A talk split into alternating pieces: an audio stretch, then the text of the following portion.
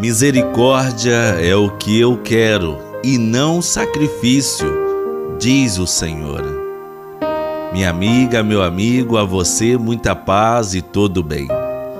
Festejamos nesta terça-feira, 9 de novembro, a dedicação, consagração da Basílica de São João de Latrão, cuja dedicação ou consagração aconteceu no ano de 320.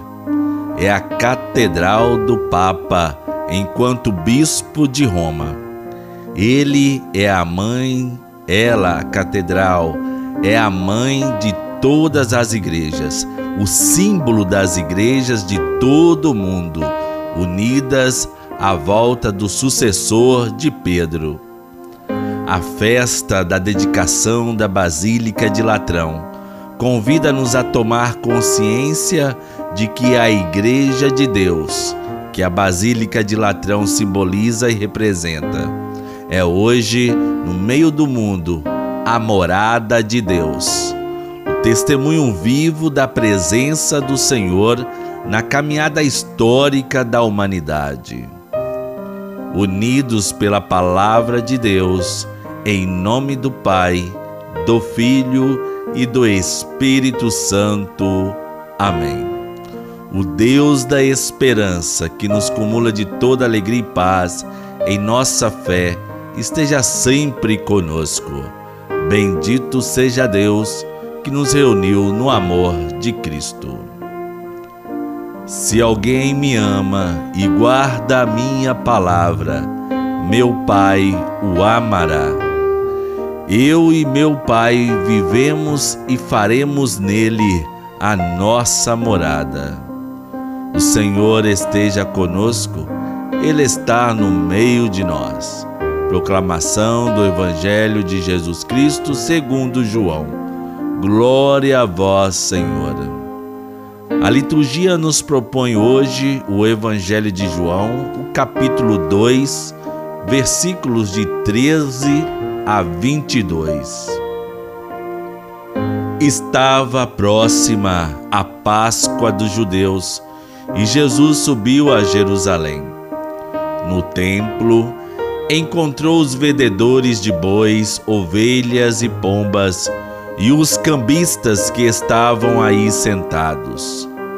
Fez então um chicote de cordas e expulsou todos do templo, junto com as ovelhas e os bois. Espalhou as moedas e derrubou as mesas dos cambistas. E disse aos que vendiam pombas: Tirai isto daqui. Não façais a casa de meu pai uma casa de comércio. Seus discípulos lembraram-se mais tarde que a Escritura diz: O zelo por tua casa me consumirá. Então os judeus perguntaram a Jesus: Que sinal nos mostras para agir assim?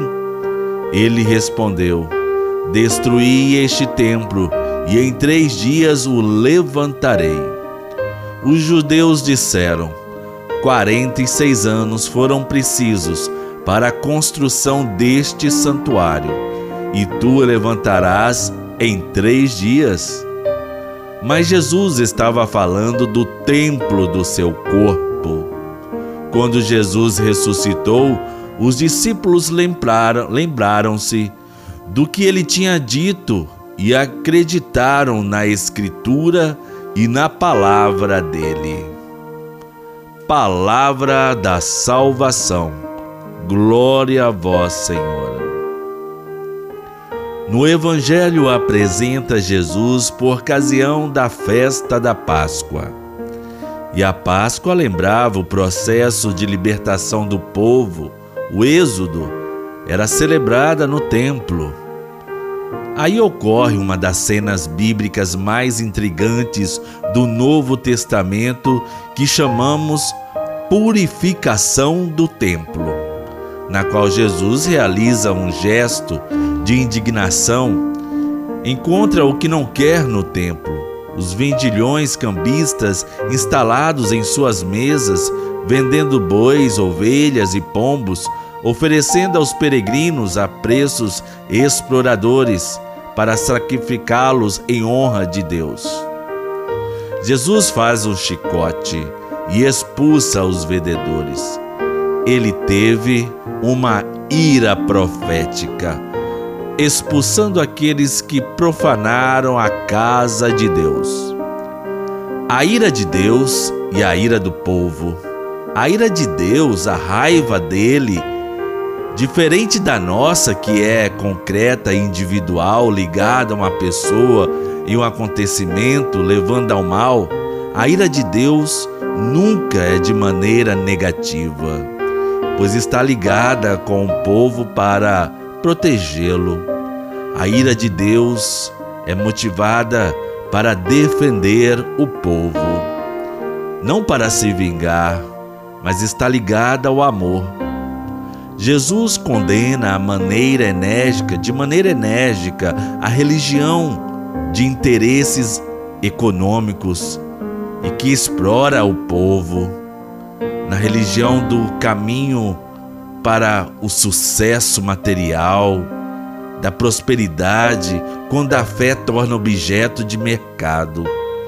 Deus não legitima jamais uma religião como aquela de vantagens. A verdadeira religião é a partilha, fraternidade, justiça.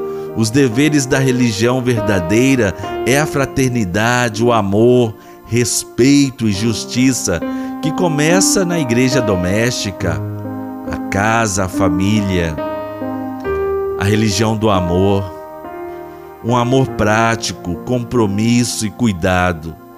Deus é amor gratuito. O mundo é convertido em mercado, tudo é exigido e comprado. O gratuito continua fascinando. Grave é esquecer que Deus é amor e o amor não se compra. Oremos.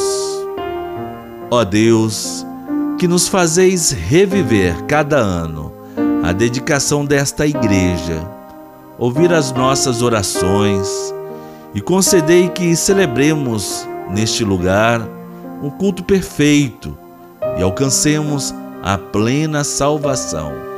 Por Cristo nosso Senhor. Amém. A beleza de sentir-se amado por Deus e a beleza de amar em nome de Deus. Pai nosso que estais nos céus, santificado seja o vosso nome. Venha a nós o vosso reino, seja feita a vossa vontade, assim na terra como no céu. O pão nosso de cada dia nos dai hoje. Perdoai-nos as nossas ofensas, assim como nós perdoamos a quem nos tem ofendido. E não nos deixeis cair em tentação, mas livrai-nos do mal, pois teu é o reino, o poder e a glória para sempre. A doçura é uma virtude, uma paz real e desejada. Quando rezamos a Salve Rainha, esta oração antiquíssima dirigida a Nossa Senhora, nós a chamamos de nossa vida e nossa doçura. Vida e doçura nossa, salve. Salve, Rainha, Mãe de Misericórdia vida, doçura e esperança, nossa salve. A vós brandamos, degredados filhos de Eva. A vós suspiramos, gemendo e chorando nesse vale de lágrimas. Eis a pois advogada nossa, esses vossos olhos misericordiosos a nós volvei. E depois desse desterro, mostrai-nos Jesus. Bendito é o fruto do vosso ventre, ó clemente, Ó piedosa, ó doce sempre Virgem Maria, rogai por nós, Santa Mãe de Deus, para que sejamos dignos das promessas de Cristo. Amém. Nosso auxílio está no nome do Senhor, que fez o céu e a terra. Abençoe-nos o Deus de ternura, Pai, Filho e Espírito Santo. Amém.